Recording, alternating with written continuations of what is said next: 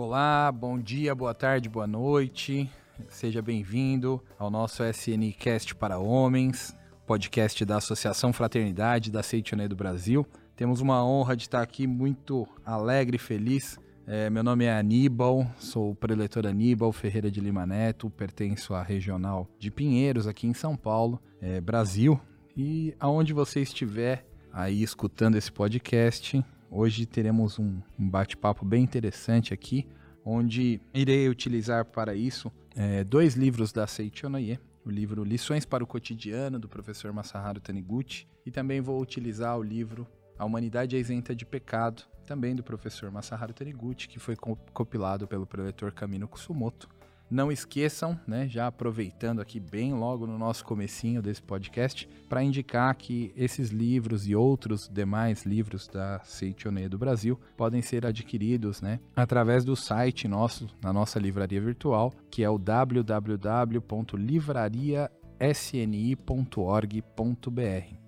Bom, então hoje o tema nosso de hoje é, vai ser, iremos falar sobre autopunição. Esse é o tema que foi definido para hoje. Estaremos comentando aí sobre esse tema e para isso utilizaremos esses dois livros que eu comentei com vocês aqui.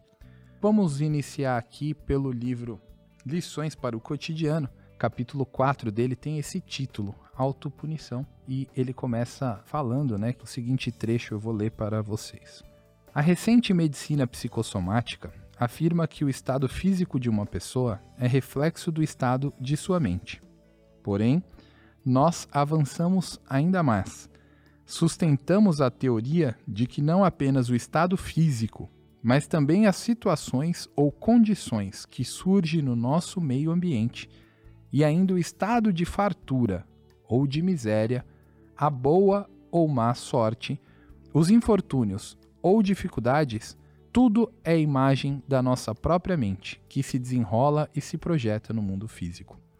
Então esse é um princípio que a Seichoné defende, como diz o professor Masaharu Taniguchi nesse livro, é um princípio da Seichoné de que não só a nossa condição física, Geralmente, quando falamos de autopunição, as pessoas geralmente imaginam uma doença com fundo psicossomático ou alguma coisa nesse sentido. Mas a Seichoné ela vai além. Não só a, o nosso corpo físico, mas é, tudo que ocorre ao nosso redor, o exterior que ocorre ao nosso redor, também é projeção da nossa mente. E como tal, esse exterior também pode é, ser uma forma da gente ser beneficiado ou se auto-prejudicar. Como seria esse auto-prejudicar, né? essa, essa autopunição? É, é, bem interessante isso aqui no livro A Humanidade Isenta de Pecado. O mestre dá algumas dicas aqui. Ele fala assim: Depois que uma pessoa comete um pecado, surge-lhe o desejo de autopunição. Do mesmo modo que quando se lançam poeiras e lixos na fogueira, levanta-se a fumaça. Então podemos definir a autopunição como um processo onde, quando não agimos conforme a nossa essência de filho de Deus, quando não agimos de acordo com essa essência de filho de Deus, nós automaticamente criamos um processo de purificação, que pode ser chamado de autopunição. Em algumas religiões, tem o conceito, que ao nosso ver é um conceito errôneo, de que Deus está nos punindo, punição divina, né? É a ira de Deus se manifestando para punir um pecado que foi realizado. Então, em algumas visões, que é diferente da Seichonoye, algumas pessoas acreditam que quando você faz algo negativo para outra pessoa, Deus te pune. Na Seichonoye, nós entendemos que não existe essa punição de Deus, porque Deus é amor, simplesmente o amor divino, acolhedor, abençoador. Mas que existe um processo mental onde quando eu cometo algo que não está de acordo com a minha natureza divina, com a minha essência de filho de Deus, naturalmente eu acabo startando esse processo de auto que ele chama de autocondenação aqui nesse livro, onde eu acabo atraindo situações indesejadas para que eu possa me purificar. Agora, será que é necessário passar por esse processo? Será que nós precisamos nos autopunir para que um comportamento, um, um, algo que eu fiz de errado, né, ou que alguns definem como um pecado que eu tenha cometido, será que é necessário que eu sofra, que eu passe por esse sofrimento para que ele seja purificado? Não é necessário. Mas infelizmente nós vemos diariamente muitas pessoas passando por esse processo de forma repetida, de forma contínua, atraindo para si às vezes situações indesejadas. Um exemplo bem interessante, né, um, um relato que consta aqui nesse livro, Lições para o Cotidiano, no capítulo 4, é um relato de um senhor da família Omori, que era o oficial Omori, que ele era um tenente, e ele uma vez ele está andando com o mestre Masaharu Taniguchi, e ele começa um diálogo falando que precisa se confessar. Eu vou ler aqui o trecho da conversa que ele teve com o mestre Masaharu Taniguchi. Me acompanhe, por favor. Ele fala assim: Professor, há uma coisa que eu ainda não confessei. É um caso que devo confessar-lhe. De qualquer forma. Aí o mestre interrompe e fala assim: Mas afinal, o que é? Aí ele: Professor, bem, eu naquela época, como não me dava bem com minha esposa, mantinha relações com duas mulheres jovens. Como achei depois que o fato era condenável do ponto de vista moral, eu lhes propunha o rompimento. Mas, quando eu tocava nesse assunto, elas diziam coisas assim: Que será da minha vida sem você? Separando-me de você, só me resta morrer. Então, eu ficava com pena e com receio, e assim a nossa relação ia continuando. Porém, eu pensava que aquilo tinha de acabar. É claro. Essa é a voz da divindade interna, voz do divino que se aloja no íntimo. Quando há esse sentimento de culpa, aí é o mestre falando aqui já, né? Quando há esse sentimento de culpa, a pessoa pode sofrer acidentes ou ferimentos inesperados como autopunição. O Sr. Omori pensava: isso não está certo, preciso cortar relações. Em japonês, a expressão é cortar as mãos.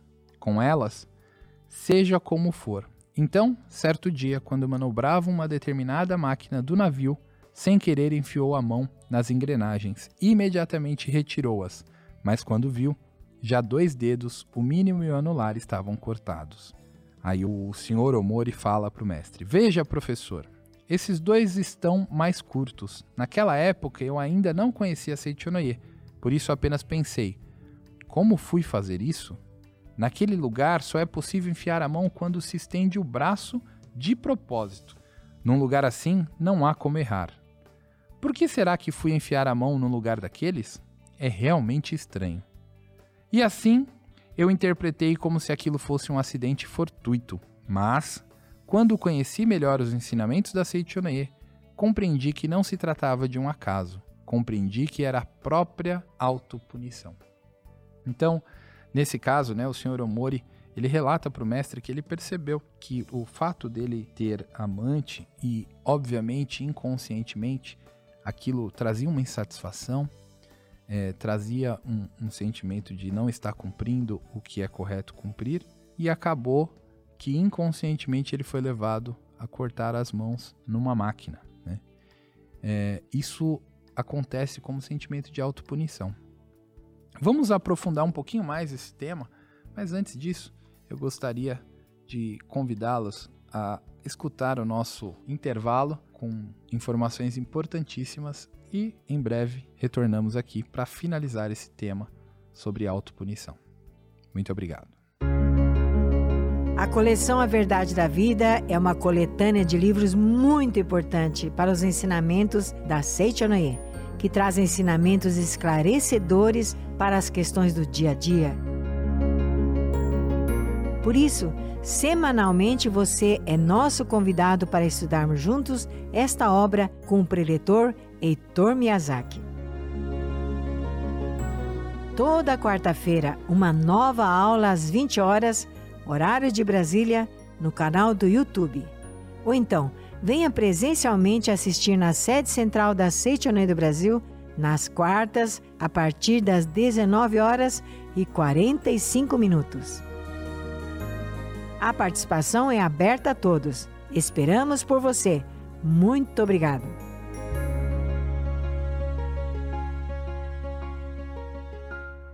Bom, agora voltando para a segunda parte aqui do nosso podcast da fraternidade, né, o nosso SNI Cast voltado para homens, é, eu gostaria de fazer uma reflexão sobre esse ponto que nós colocamos na primeira parte, onde quando nós mantemos na nossa vida atitudes, atos, pensamentos que estão em desacordo com a nossa imagem verdadeira de filho de Deus, algo que geralmente, se fosse exposto ao outro, nós nos sentiríamos envergonhados, embaraçados, como nesse caso desse relato contado do Sr. Omori, onde ele tinha relações extraconjugais, por mais que você perceba que as pessoas às vezes se enganam, né? Falando, não, isso aqui não tem problema, isso aqui todo mundo faz, isso aqui é natural, né? Estou falando nesse caso de uma relação extraconjugal, mas isso pode ser levado também, às vezes, até para o lado empresarial, onde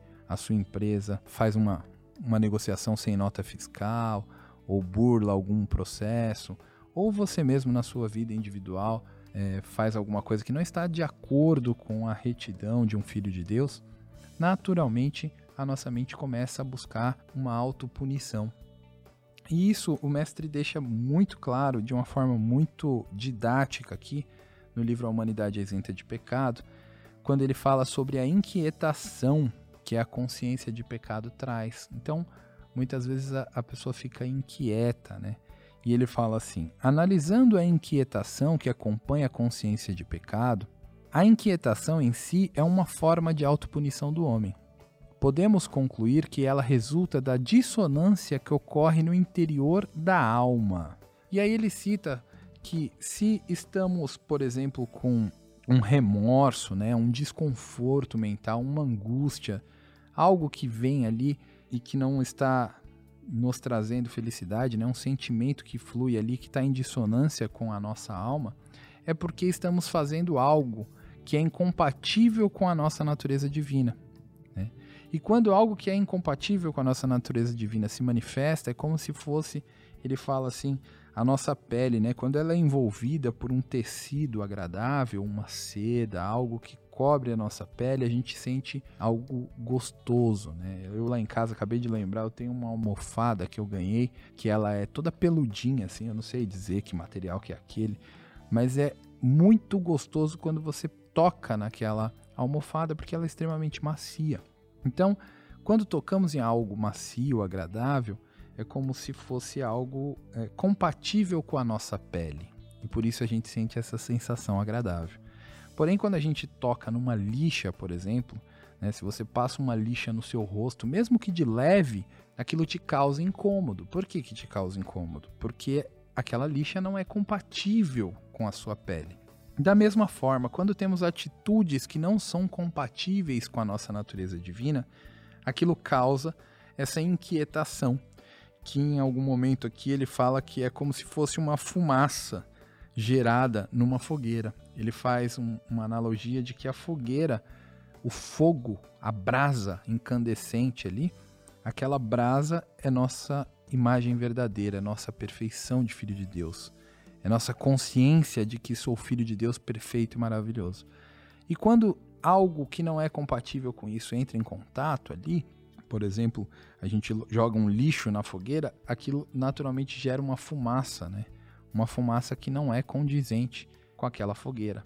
Mas na verdade o que acontece? A ideia é que aquela chama seja ainda mais ampliada e aquele ato, aquele lixo se evapore, se consuma.